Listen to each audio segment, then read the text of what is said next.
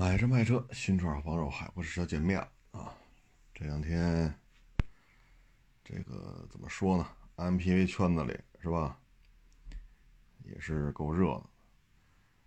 越野车圈子里呢，是车评人各自站队。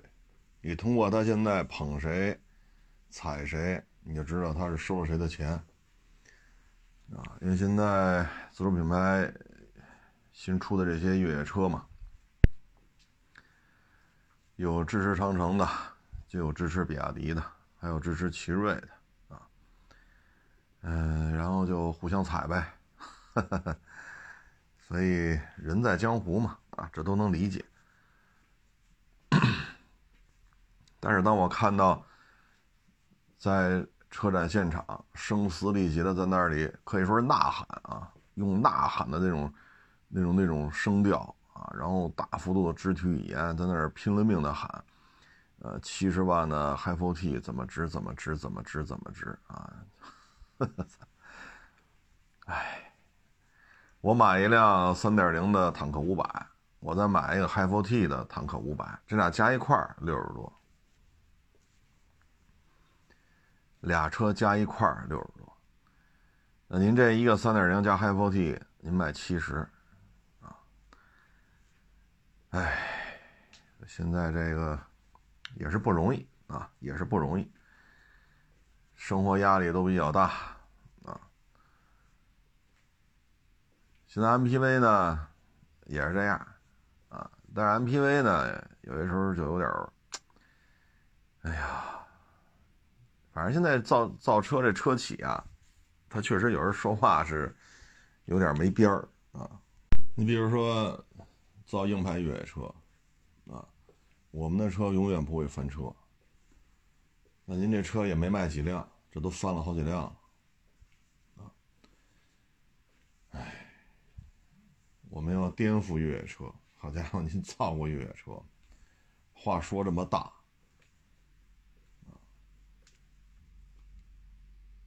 关键是您还没造过越野车。MPV 这圈子现在也是这样，过去呢。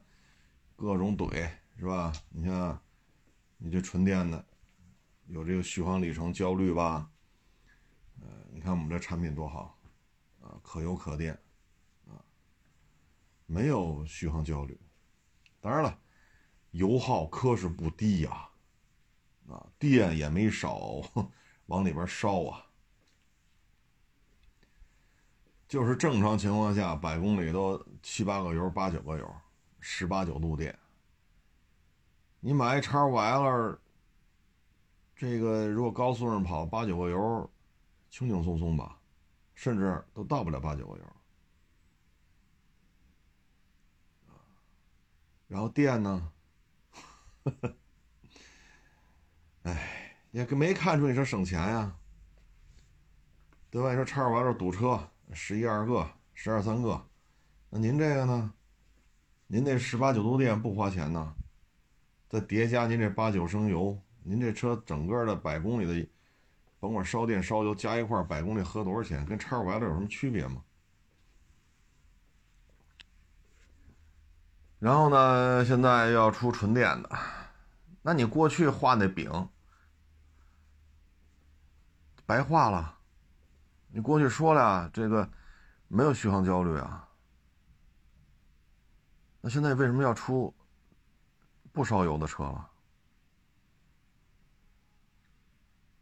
一方面又就指点江山啊，那个大厂，这个大厂，人家可都是年产百万，而且是多少年了，至少二十年以上，二十多年，甚至将近三十年的历史了。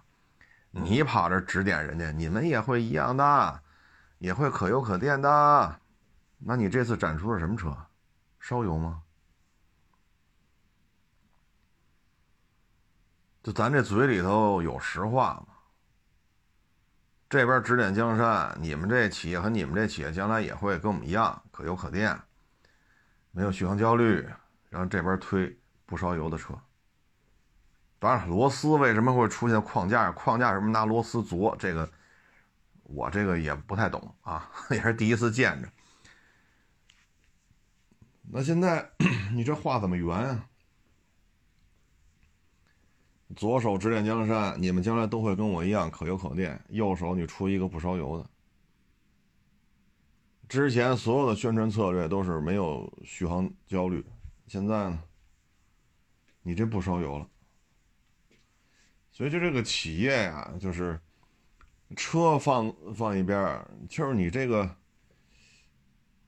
觉得自己啊，舆论场当中呼风唤雨。可能就觉得自己就是老大了，话说太多，啊，说的太你，你看指点人家，人家至少二三十年的历史了，人家现在年产百万，然后人家大规模出口，哈，人每年出口往低了说不会少于十万辆。而且海外出口都多少年了？至少二十年起了，啊，二十年要是多，十五年吧。海外出口至少十五年以上了。咱们指点人家，可油可电才是王道。那右手呢，出个不烧油的。你说咱这没意思了，啊，没意思了。您能不能把您那嘴闭上？你踏踏实干好你自己的车吧，啊，什么？你这 A 柱强度啊，一千小，人家 A 柱强度都两千多，那你为什么做这么低啊？你做这么低的强度，为什么还拿螺丝琢呀？这也不是咱们上去打个眼儿做个螺丝恶心人，是你自己展出的呀？为什么做螺丝？相当没意思。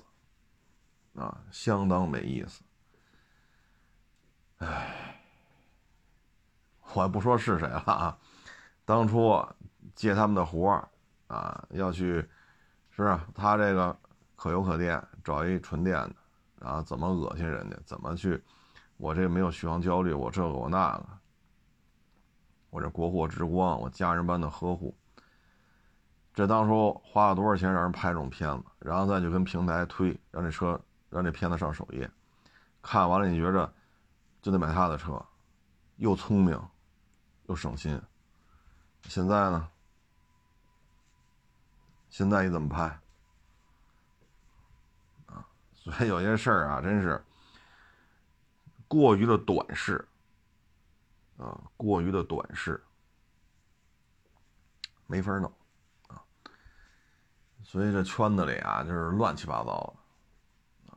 有些时候我们觉得，咱做什么车，咱有什么技术，咱且得磨练，恨不得这极端成熟之后，咱才会出去吹呢。可是现在呢，恨不得这技术有没有放一边，先他妈弄一套理论出来，挖了挖，挖了挖，先去吹去。至于说实际车达不到，达不到再说呗，万物皆可 OTA 嘛。哼你这东西，你说这怎么论呢？这都是啊！你说你这这这这都怎么论呢？现在你看就就看热闹呗，啊！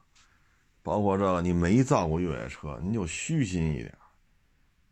我们的车永远不会翻，这咔咔咔，拢共没卖几辆，这翻了好几辆了。我们要颠覆这个，颠覆那个，你颠覆谁呀？就东方的文化，更主张的是谦逊内敛、坚韧不拔，啊，持之以恒，讲究的是这种。这可好，嚣张跋扈，口无遮拦，在座各位都是垃圾。不是说你，也不是说你，是说你们所有人都是垃圾。因为现在我要造车，这天能这么聊吗？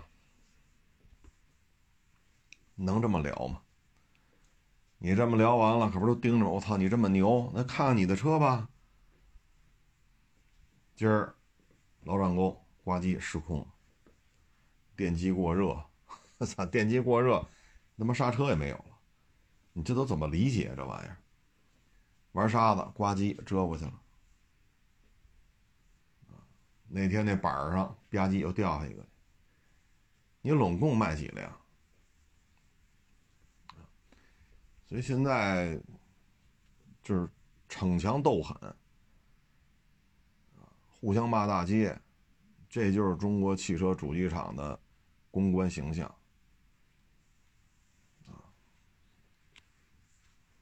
但凡低调一点，说踏踏实实搞搞技术，这就不行。都他妈吹牛逼，吹的一个比一个大。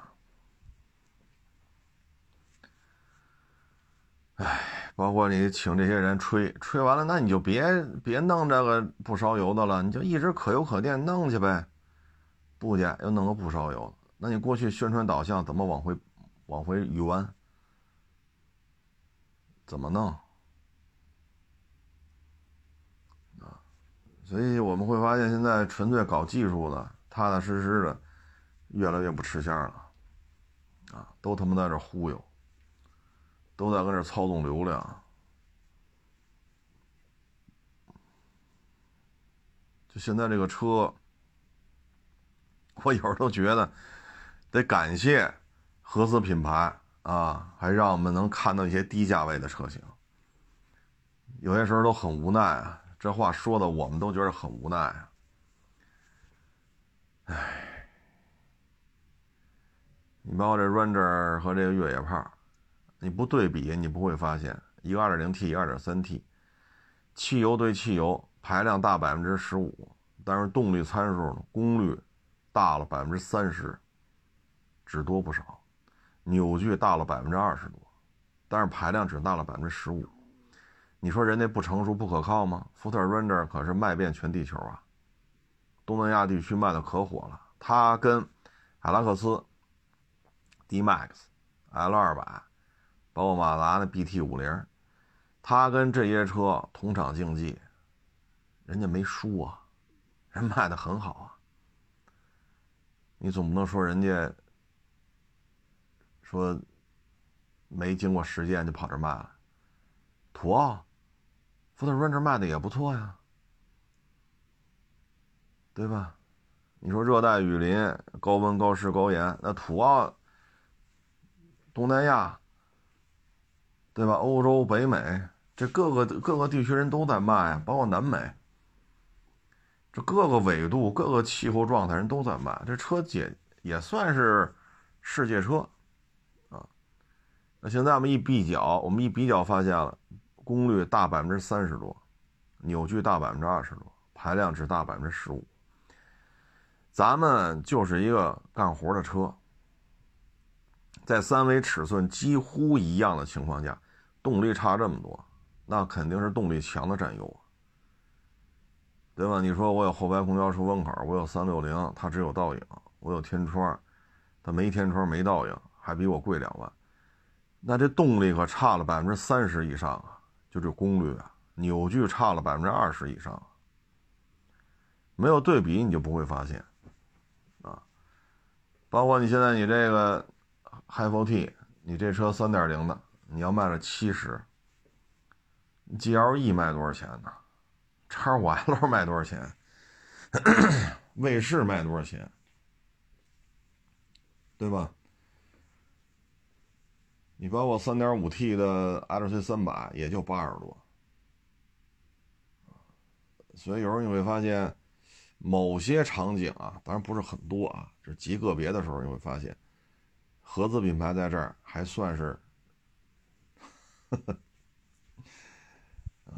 所以有时候这自主品牌这咔放个礼花，咔放个卫星，价越拉越高，啊，越拉越高，啊，你这说什么好呢？这个，反正现在这心气儿啊一起来。有些事儿，有些话，是吧？不该做的就做了，不该说的就说了，啊，嗯，我们得适应啊，适应我们现在是一个从大国变成一个强国啊，我们得适应。但是在这个转变的过程当中，我们是不是有必要话说的这么大？啊，我们是否有必要这样做啊？有些时候他确实，哎，反正现在的车评人也都不容易啊，像我认识这些，哎，为了厂家给点单子，弄个商配，也是没有办法，啊，这我也能理解，啊，这我也能理解，嗯，因为钱越来越少，车兵人还这么多，你还得生存，啊，这我都能理解，反正就走一步看一步吧，啊，二零二四年。硬派越野车也好，MPV 也好，甭管是烧油的、烧电的，还是油电双烧的，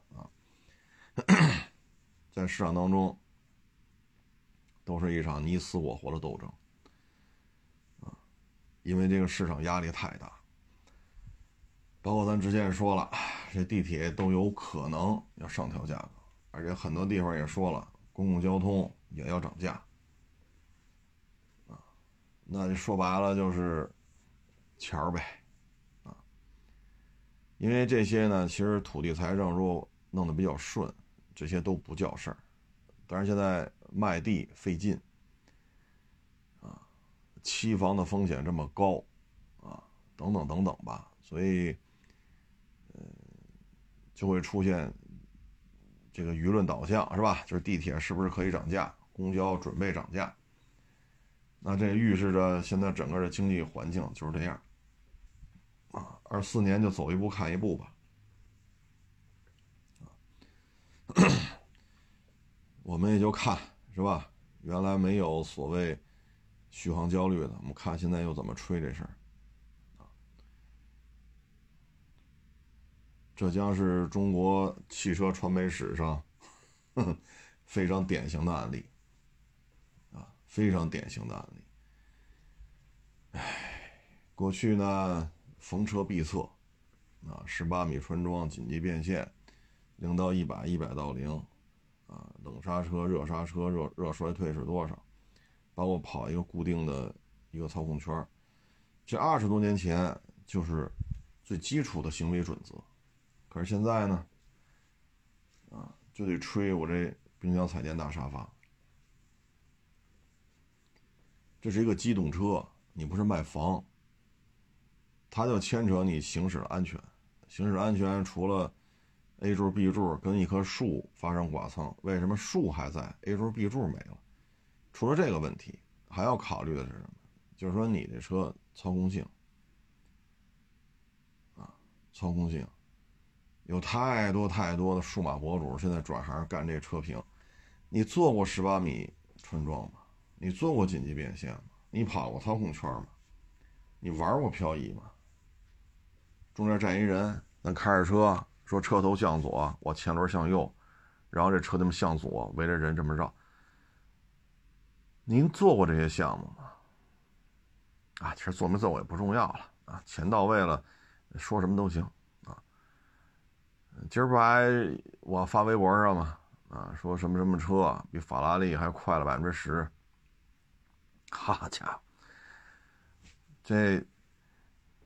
这赛车场说了，我们这没来过这车就，你在我们这儿比谁谁谁，是吧？比法拉利的哪个版本还快百分之十？您这没来过，没来过我们这赛车场我们现在确实是在做大做强，啊，从大国向强国在转化，但是有些问题我们也得去客观的去面对，啊，包括咱们这汽车出口，是吧？今年汽车出口量可能会超过日本的。在这里边呢，你需要静下来看。我们以丰田为例啊，今年应该是在一千万辆以上啊，也许一千零三十，也许一千零五十，反正超过一千万辆啊。一千一是够呛，一千零几十万辆，我们可以看一下，日本本土只生产了三百多万辆，就丰田啊，海外生产了六百八十万辆。将近七百万辆，而我们的出口说比日本本土出口多。那如果说丰田这一家在日本本土以外的产量就接近七百万呢，我们出口才多少啊？所以有些时候呢，这个怎么说呢？胖子不是一口吃起来的，你需要慢慢来啊。如果我们在海外也有大量的工厂。说我们在海外，比如比亚迪，我某一年啊，我在海外生产超过二百万辆车。呃，长城啊，说在海外一年生产超过一百万辆车。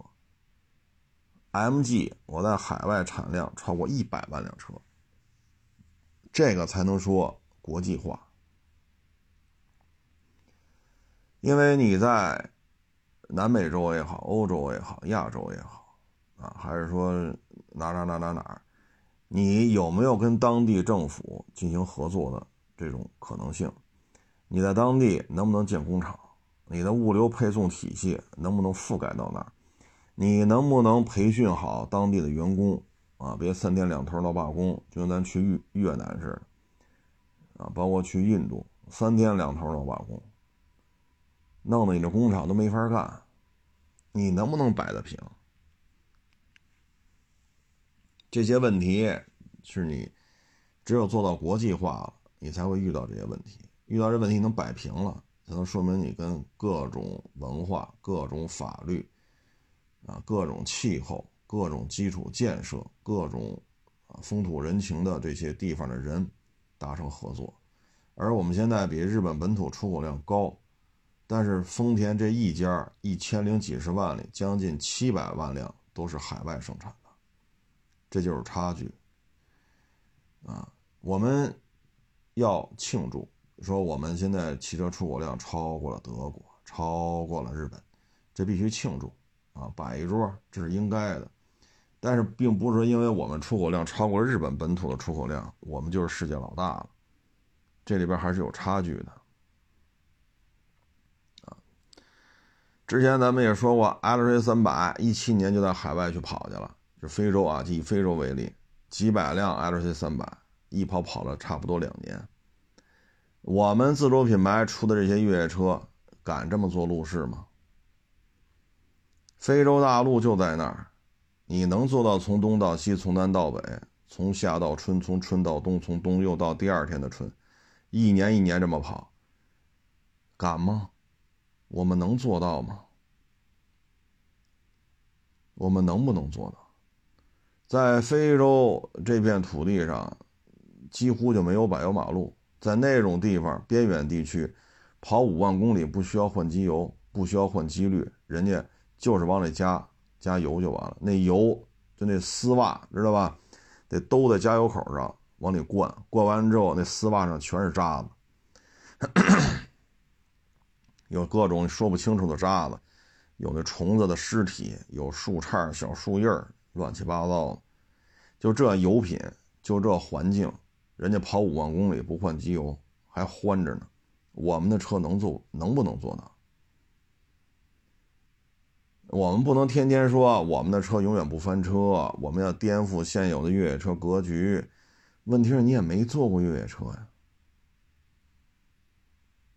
你这里边真正说越野车的海外卖卖了些年头，或者皮卡卖了些年头的，可能也就是长城、风骏系列皮卡，那会儿还有双环呢，中兴啊，但是现在咱只能说是长城了啊。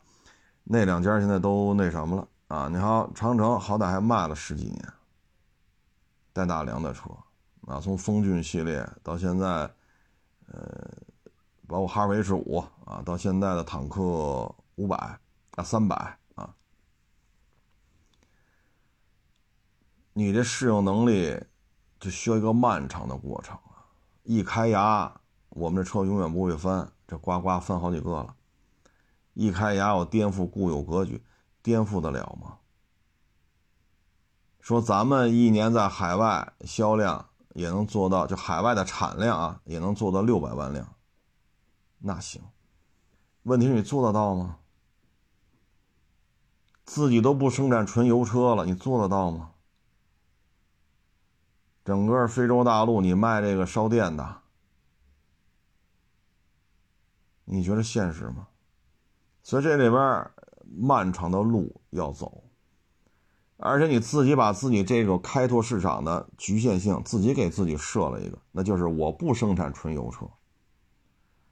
那非洲怎么办呢？一个电力供应都不能保证的地方，你要去卖这些需要充电的车，咋整？啊，所以这需要一个漫长的过程。我们是在从大国向强国转化的过程当中，不论是国际的政治地位、军事影响力、外交的这种拓展能力，都是在从大国向强国在进行这种转化的过程。包括我们的自主品牌，啊，这方面也是在这个转化的过程。但是千万千万要避免什么呢？说大话、吹牛逼、打嘴仗、互相骂大街。我们要避免这些，啊，再一个呢，不要就是一味的堆砌配置。这是一部机动车，这不是买了一套豪宅，这不是在卖房子。说我这个啊，红木家具，对吧？我这月球上弄回来大理石，我这太阳上开采回来的这个，呃，铝合金门把手，咱不是靠这个吹让这房子多卖点。咱这是一部机动车，啊，说咱现在就能做几万、十几万或者二十出头，咱就能做这个价位的，那就把这个价位做好就完了。说三十多万呢，一月能卖一万辆，那也行，咱就把这事干好就可以了。话说的太大，步子迈的太大，这有些时候确实挺招人烦的。你包括这原来老怼人家这个续航里程的们，现在自己也玩不烧油的车了，怎么怼？反正车评人无所谓，你你拿你的车让我们去怼人家纯电的，他有续航焦虑，没问题，给钱，这片咱就能拍。现在你要让我们说这车没有没问没没问题，给钱，咱这车没有续航焦虑，车评人无所谓，钱到位，说什么都行。对吧？你说两驱 CRV，啊，越越野能力比奔驰 G 六三、比陆巡五七还强，钱到位了，我就可以这么说，怎么地吧？我跟钱没仇，你跟他们那几位头部似的，咔嚓，一百五十万到卡里了，二百万到卡没问题，别他妈两驱 CRV 了，一驱 CRV 我都可以说它比 G 六三越野能力强。E 驱 CRV 我都可以说它比这个陆巡五七强，，e 驱 CRV 我可以说它攀爬能力比他妈牧马人罗宾汉强，没问题。但是你企业这形象，煽乎来煽乎去，最后成大家看看看热闹啊！再一个，中国汽车工业的进步需要脚踏实地啊，不需要这种胡编乱造、吹牛皮、骂大街。你骂我，我骂你；你骂我，我骂你。哎呦，我老天哪！这是，哎呀，反正现在社会治安好了啊。我们也像几十年前，我们能看到这街头是这一波那一波，先骂骂完了之后是动手是不动手。几十年前街头是能看到，现在也看不见。但是汽车圈还能看见。当然，他们不会动手打架，但是。打架之前这一块应该说似曾相识，啊，所以我也挺好奇的。这一帮，是吧？不能说是文盲吧，也不是街溜子吧，对吧？也不是这个是脑袋上三块刀疤，身上两处刀伤，咱也不是这这路，也跟这骂。哎，这中国汽车圈啊，二手车圈也这样。啊，二手车圈也这样。啊，你像我这还有时候跟同行啊，是就是身边关系比较好的聊聊。哎，那翼子板那个封装那个冲压点为什么那样？哎，这车蹲了之后，你看它这儿这个变形怎跟上次那变形不一样？这两次都是蹲过，都是越野，为什么它不一样了？形成的痕迹啊，因为人没没要人家车嘛，嫌人蹲过。但是有个小视频，有个小照片。你就看这这这是什么原因？像我们还愿意一起探讨一下这个，但你看现在这些所谓的二手车大 V，聚一块一聊，你拉着风投了，你跟哪个平台签约了呀？拍一部片儿给个十万八万的，对吧？你这个粉丝多少了呀？你这哪个话题真好呀？片子爆了还，播放量得过两百万了吧？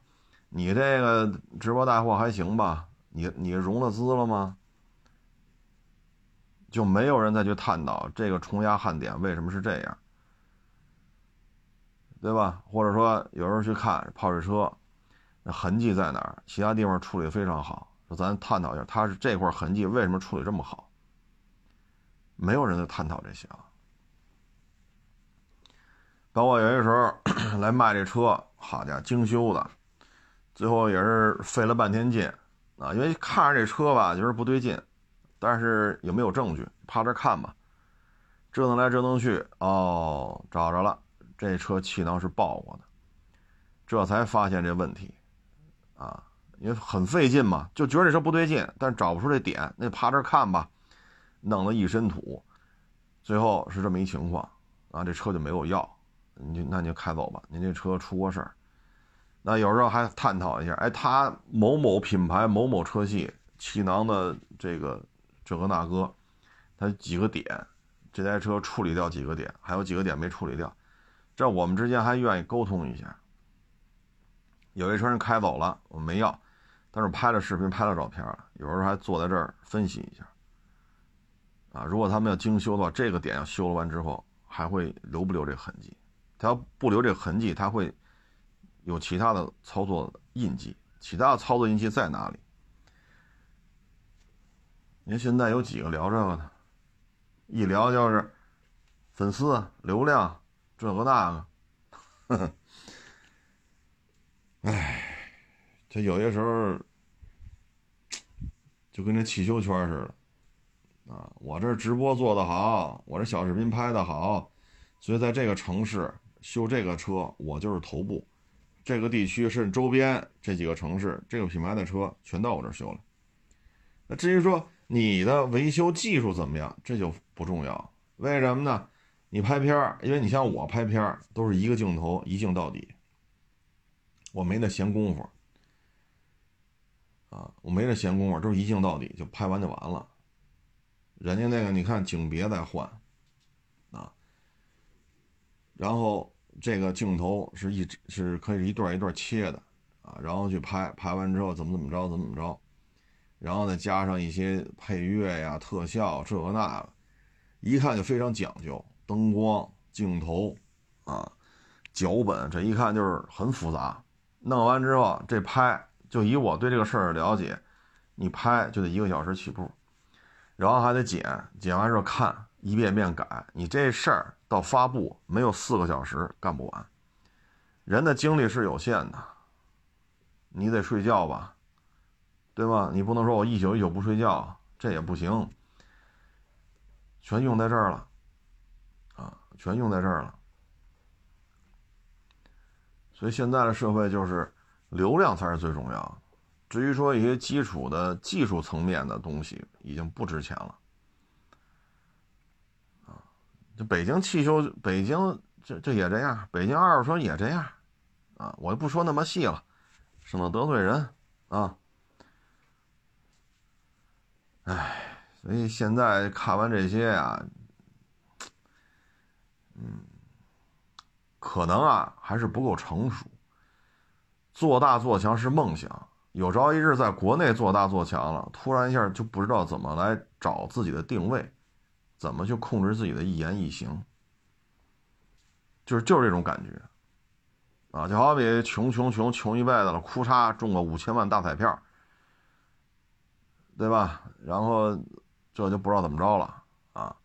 买完劳斯买宾利，买完宾那宾利买法拉，啊，恨不得找这个邻居都在的时候去吃那个焦圈去，吃人家油条去，花十块钱吃早点，给人二百块钱小费，就得拔这个分。就有点这劲头子，啊，就有点这劲头子，啊，他，你像咱们应该或多或少都看过一些咱们国家一些开国将领的那些传记，啊，尤其是连续剧，你看都是从小兵做起的。你像韩先楚，红军的时候，战士、班长、排长、连长、营长。你像聂帅，那在欧洲留学的时候，不用，不是用个假证，把邓小平、陈毅又从法国监狱里捞出来，这都是干这些事儿，然后报了去那个苏联的军校，啊，组织一些班一级、排一级、连一级的这种作战训练，然后回来是一场仗一场仗的打，不都是这样吗？那天我看那个介绍啊，说那个韩先楚啊，这是开国的一员战将，说是在抗日时期就打了五百多场仗啊，当然数据不见得准确啊。那抗日之前呢，红军时期打多少场？抗日之后呢，跟国民党打，然后又打到汉城，打到三八线。你像韩先楚这一辈子打的仗，我保守的说也超过一千场了吧。所以你看他们到打完抗美援朝，然后就进入了经济发展嘛。你看他们再去面对，呃这些官兵啊啊或者各个行业啊。比如说聂帅负责两弹一星，他要跟铁道部啊、啊一机部、二机部啊、啊，包括一些省政，包括陕西呀、甘肃啊、新疆啊、跟内蒙、跟那边地方政府打交道，你看人家这个沟通起来就很顺畅，啊，因为是从从这个最底层一点点打起来，一场仗一场仗的打，啊，少说也得几百场仗。所以咱们现在这个，就是一直梦想啊，说早些年说我们车能不能过十万，能不能？啊，洋品牌做跑车我也要做，啊，好，十万突破了，现在别说十万了，二十万、三十万都不叫事儿，突然一下也成了这个，呃，全球新能源呀也好，或者全球的这个，呃，汽车也好啊，突然觉得这个。自己话语权一下起来了，就一两年的功夫，啊，他有些时候说话可能就有点不适应，我个人认为可能是不适应，啊，所以导致话说的大了，啊，包括这个打嘴仗，啊，打嘴仗，唉，包括现在诋这个诋毁合资车。骂洋品牌，真的有这个必要吗？干这事儿的这几这就这几块料，哈，就说您这几个造车新势力，您那车耐用吗？咱不提别的，您这车耐用吗？咱不说太复杂的，您那车耐用度比得过桑塔纳吗？您那车耐用度比得过？小雷凌吗？对吧？你包括我们收一些1.6四 AT 的法国车，史嘉呀、三零七，人家确实油耗高，确实也爱漏，但是人家十年以上，十一二年、十二三年车龄了，开着还是可以的，就是油耗高点啊。说七个多油，这做不到，这做不到啊，因为新车都没做到过，但基本面还是可以的呀。那您这车？十二三年的时候啥状态呀？这他妈才从馒头就咸菜改成烙饼卷大葱，多多少少能吃上口肉了，就开始他妈的，哎，我有话我也别说太多啊，因为毕竟也是自主品牌。但是有些时候我总觉得踏踏实实搞技术吧，啊，不要把话说这么大。没没有涉足过的领域就要去学习，而不是说我没涉足的领域，因为我来了，你们这些人都是傻叉，这种心态可是要不得呀，啊，可是要不得。所以现在我觉得有点意思，啊，二四年吧，这个新车圈子血雨腥风啊。咱只能是祝好啊。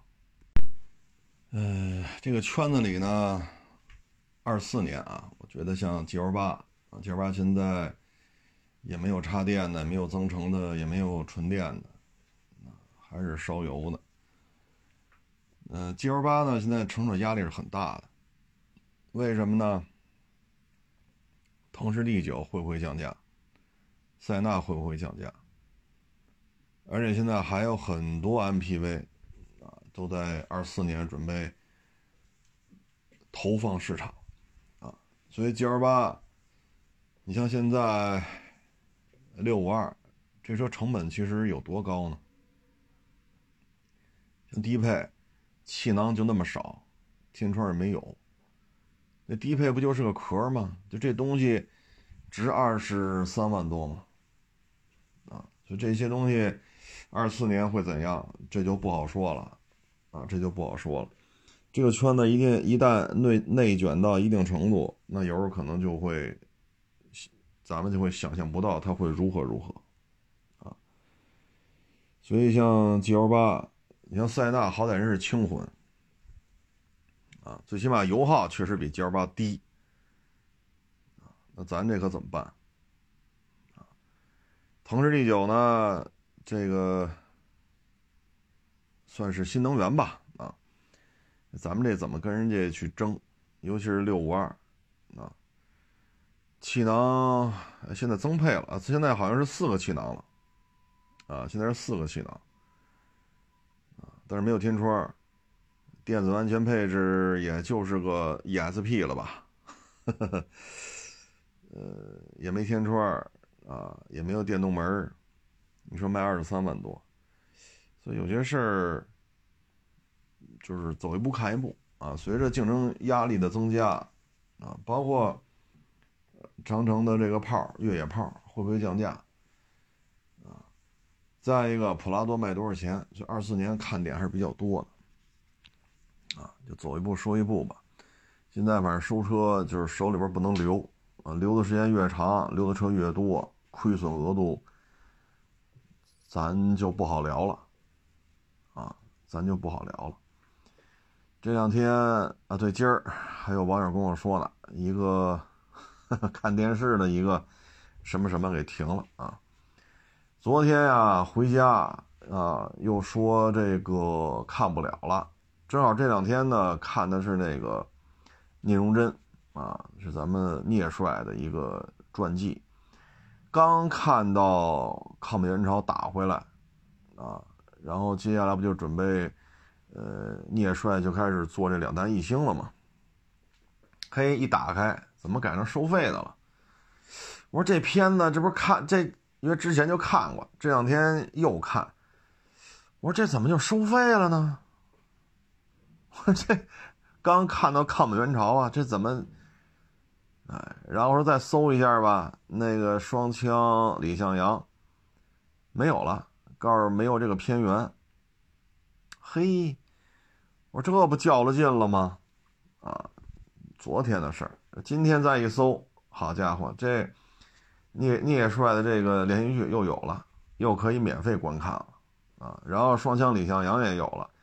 还是就头两集、头三集是四十六分钟，后边还是片头片尾加一块六分钟。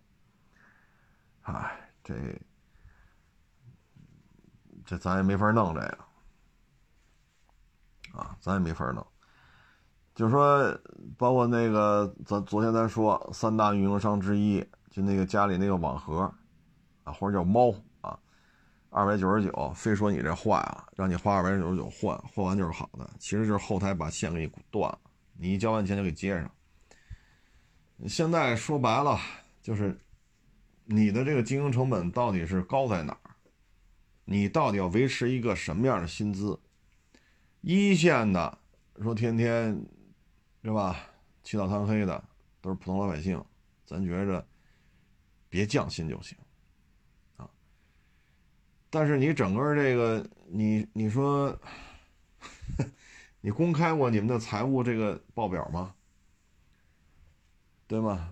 你说这移动这几大运营商，你们这支出到底是多少？你们的收益到底是多少？啊，包括这机顶盒也是，这么收钱，那么收钱。我想完整的看一个连续剧。说双枪双枪李向阳我还得再交二百多我已经掏了五百了每个月还要交钱我得交第三份钱那你们经营成本到底是多少当初国家建这个有线电视网的时候是不是国家出的钱？那固定固定资产投入的时候好像是国家出的钱对吧？唉这东西啊反正这种事情啊，二四年会越来越多的。您放心，二四年会越来越多的。啊，什么国道收费，啊，什么机顶盒收三回费，你才能看双枪李向阳。啊，包括地铁要涨价，公交要涨价，二四年会越来越多的。所以有些时候呢，我们会发现整体的上涨，不是说这猪肉库嚓三十一斤，啊，也不是说牛肉库嚓一百一斤了，不是这样的，它的这种推高是通过这些方式，啊，因为对于咱们来讲，这都属于生活成本，要么你开车去，要么就坐地铁，你有别的选择吗？我总不能天天打车上下班吧？咱咱也负担不起啊。一天一来一回八十公里，天天打车，这负担不起！啊，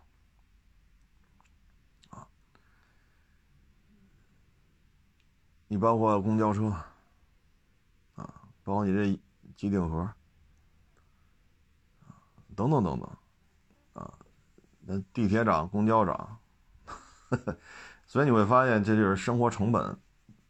那这样的情况下，如果说二四年呃降薪呀，这个，哎，甚至于倒闭潮、裁员潮依然继续，但是这些生活成本在增加，所以大家的消费欲望是会增加还是会减少？对吗？今年糖果的消费在下半年，包括白酒，已经出现快速下滑。你说吃点甜的，你炒菜做饭的，它总有甜的吧？啊，最起码这个碳水，碳水里边也能分解出糖来，是不是这道理？那咱这二零二三年了，谁他妈买糖一下买十斤啊？你嗑瓜子儿你都嗑不了十斤，是不是？你自己嗑瓜子儿，咔咔跟那嗑，你一天你能吃十斤吗？你真吃下去，那第二天就上医院了，就得。你能吃十斤糖吗？所以现在这都是包括这个酒，白酒。下半年消费也是直线下滑，这都不是生活必要品了，对吧？你说我饭不吃，我就不行，我得，我我我我忍着点，我也得吃两顿。嗯，再再不吃，那真扛不住。那酒可以喝，也可以不喝呀。包括糖果，你说二三年了，谁没没事哈抓一把糖天天吃？你不怕血糖高啊？啊，所以。二四年的消费，如果说这些成本在上涨，如果说这边还是降薪啊，这个那，呃，绩效就剩五折了，或者没有绩效了，等等等等，那这个消费的释放还是有问题的，所以我们就可以关注到了二四年六五二这个车系的价格走势，甚至于说六五二这个车系会不会被六五三取代？啊，或者说六五二这个车系大幅度增加配置，啊，等等等等，这些都是值得关注的，啊，包括福特烈马卖多少钱，它会不会冲击到坦克三百啊，坦克五百啊，它会不会冲击坦克五百？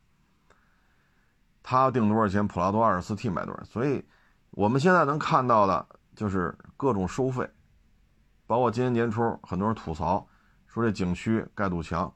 过去开车走国道就能看见这景区，现在不让你看了，对吧？这种消息上半年是不是很多？尤其是五一的时候，大家都出去玩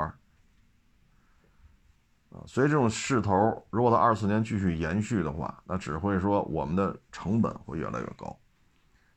那如果降薪呀、裁员呐、取消这个绩效，甚至于延后发工资，那我们的消费会是怎样的走势呢？啊，当然这边变数也很大啊，呃，能不能打起来这都不知道啊，尤其是这菲律宾，包括这个土澳啊，还有加拿大啊，像加拿大这飞机军舰老来，老来，这里边会不会哪天擦枪走火？啊，唉，所以总体看吧，生活成本在二四年是值得关注的。是值得关注。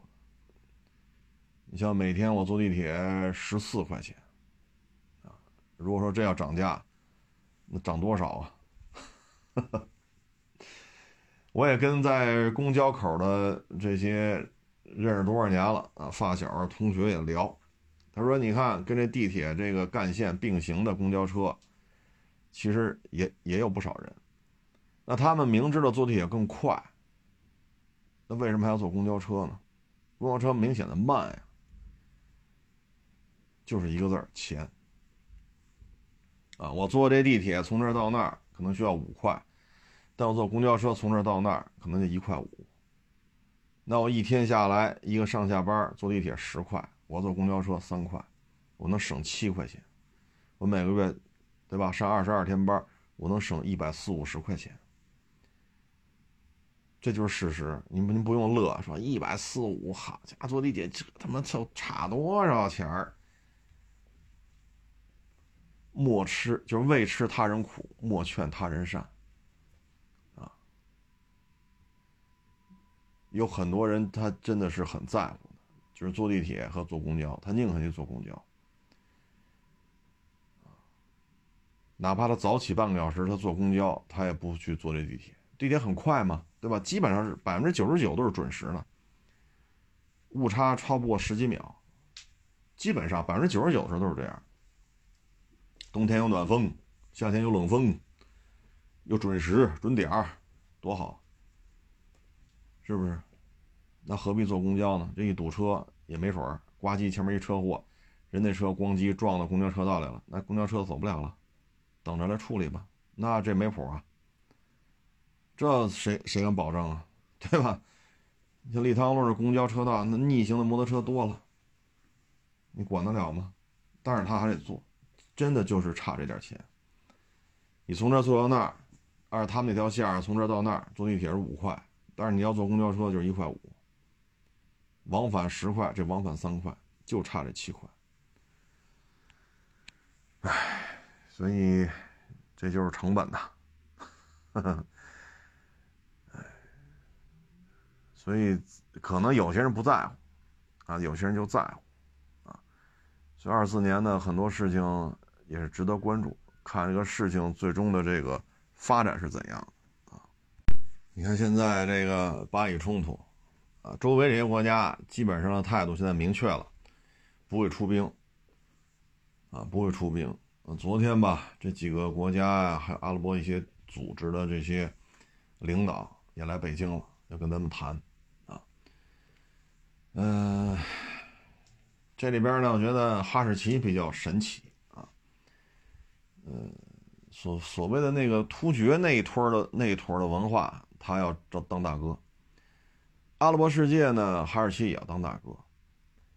欧盟和北约里边呢，他也要上蹿下跳，啊，但是真打的时候，就是骂大街，啊，就是骂大街。所以这个国家这个本性啊，你看的还是很清楚啊。然后咱们再看今天的突发事件。这个说开着米八空呃机降的方式去劫劫了一艘大货船，然后现在胡塞武装也发了话了，红海过的以色列船只有一艘劫一艘，一艘不落。我一直以为是开着小气垫船追上去的，没想到是直升机机降。这个在茫茫大海上，你对于船只的判别，你直升机的这种航速。因为米八的航程并不长，啊，以它的巡航速度飞两个来小时就没有油了。茫茫大海当中，你对于这个航线的判断，啊，这都是有讲究的。没想到啊，胡塞武装是这种方式。那现在这种玩法呢，真是有点扩大化了啊。本来我们以为是阿拉伯联军会打过来，啊，新的一次阿拉伯呃中东战争。但没想到胡塞王那通过这个方式，啊，嗯，如果他真是如他所说的啊，来一艘接一艘，那这事儿可就大了。啊，现在日本政府急了啊，日本政府因为说日本什么什么公司控制的啊，唉，所以真是错综复杂呀，啊，真是错综复杂啊，嗯。咱们这边呢，等于是没怎么参与，啊，这边既谴责了，呃，这这次巴以冲突当中啊被打死的以色列平民啊，杀以色列平民，咱谴责这种行为，同时呢，咱们也谴责了对巴勒斯坦人的这种这种屠杀，咱两边都谴责了，所以咱这属于相对保持一个中立的态度，所以你看，还都能谈。啊，还都能谈，咱没有说一边倒，啊，所以这次中东整个这一这一大坨的这事儿，最后什么什么时候收场，这就不知道了，啊，反正这场仗要这么耗下去，以色列的国力会消耗的很快，啊，因为它需要粮食进口、石油进口，啊，甚至于一些装备都需要进口，嗯。而现在我们能看到的，就是哈马斯不停的上传它的各种地面的这种装甲车辆挨打，有的是出现了殉爆，啊，有的是没有，没有这不好判断是否被击毁了。但是发生殉爆，那肯定是完了，这辆车就完了，列连里边人都完了。唉，现在看城市战，对于串联战斗部的 RPG，你也没有什么好办法。他所谓的主动防御系统，我没看到一个能起作用的，全都是挨打的。啊，如果没有出现殉爆，咱不好判断事后这台车是否被击毁。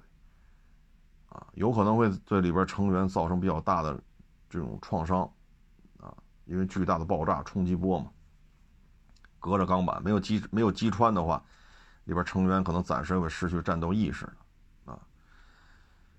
所以这个战损吧，现在看城市巷战，啊，目前看以色列地面部队也没有什么好办法，三天两头就冒出这些视频来，而且不带重样的，啊，因为梅卡瓦坦克没有其他的国家装备，所以这玩意儿坦克一露面挨打就是以色列的，所以这事儿也也挺有意思。以色列搞无人机也得搞了二三十年了吧，啊，无人机察打一体的上空盘旋。好像也没有起到什么作用，还是他这方面比较弱呀。这现在咱也不好判断啊。但是现在胡塞武装把这个把这事儿弄到红海去了。以色列没有远洋舰队，潜艇两三艘吧，吨位也不大。水面舰艇呢，五百吨的，一千多吨的，这就是以色列的海军的水上、水面、呃水面和水下力量。你让他出一个舰队去红海去搞去，这他做不到。做不到啊！然后这次劫船呢，据说离美军的军舰距离也不远，美军也没有说，咱不好说是没反应过来啊，还是不想管啊。反正这次劫船也挺有意思的啊，因为这船算是日本公司的嘛，所以现在日本政府也急了啊。嗯，不知道这场战斗会弄成什么样啊，当年咱们卖那个 C 六零幺吧，还是 C 六零二？当时这一块不也是搞这个游轮战吗？咱们的这个 C 六系列的这个反舰导弹也是挺神奇的。本身呢，他们起飞这个轰六挂的这个是要打美军的军舰，但是施加电子干扰，咱这导弹就迷航了。结果呢，咱们当时呢设计思路呢就是捡个大的打。一旦迷航之后，这个反舰导弹啊，这个战斗部前面有这个雷达，它开始开机搜索，找水面上雷达反射面最大的。结果呢，确实被美军的这个军舰电子干扰啊，咱这导弹偏航了。失去目标之后，雷达开机自己搜索，捡了一个最大的游轮就过去了，弹头将近半吨重。啊，这个这种玩法应该全世界也就咱们这么干了。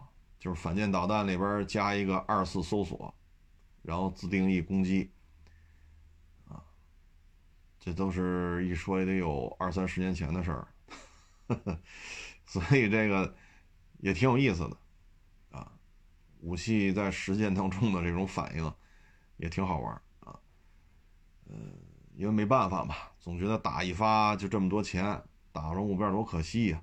那会儿咱们电子对抗。抗干扰能力也比较弱，那索性就二次搜索、二次攻击，嗯，谁大打谁，捡个大的打啊！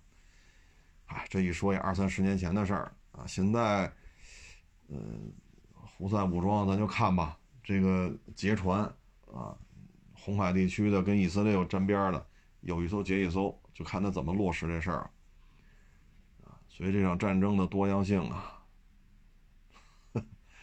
挺神奇的啊，挺神奇的。就打这么大点地儿啊，打了现在快一个月了，还没拿下来。只能说那一半差不多拿下来了，这一半怎么办？如果再打到十二月份去，甚至于再拖到明年去，这对于以色列来讲耗不起啊！八九百万人这么耗，三十多万部队，这吃喝得多少钱？以他的财力这么耗下去，可不是好事儿。他如果说一两周之内，那这半拉加沙这半拉他已经他说他已经占领了，那这半拉呢？如果再打三四个礼拜，打到十二月，甚至甚至打到圣诞节，甚至打到元旦去，以色列目前这个国力会出现巨大的消耗，啊，那消耗时间越长，乌克兰越倒霉，啊，消耗的时间越长，乌克兰越倒霉，所以你这事儿真是一环套一环，啊，连环套，呵呵，就看着吧，啊，就看着吧，不是说整个地球都是岁月静好。